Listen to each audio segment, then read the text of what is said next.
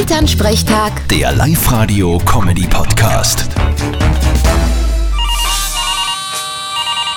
Hallo Mama, Grüß dich, Martin. Du, ich weiß nicht, was los ist. was soll denn los sein? Ja, Wir haben letzte Nacht fast nichts geschlafen. Ich auch nicht, aber sicher aus einem anderen Grund als ihr. Wegen was war's denn euch bei dir? Geht dir nix an. Was war bei euch los? Du, der Birko Bellinger bellt und jault die ganze Zeit und er hört nicht auf.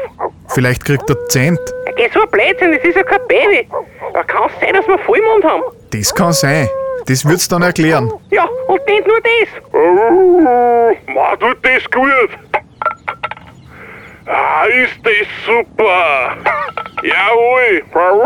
Was ist denn da los? Ja, du, der Papa tut schon seit ein paar Stunden Holzhacker und ist voll auftrat. Typisch Vollmond.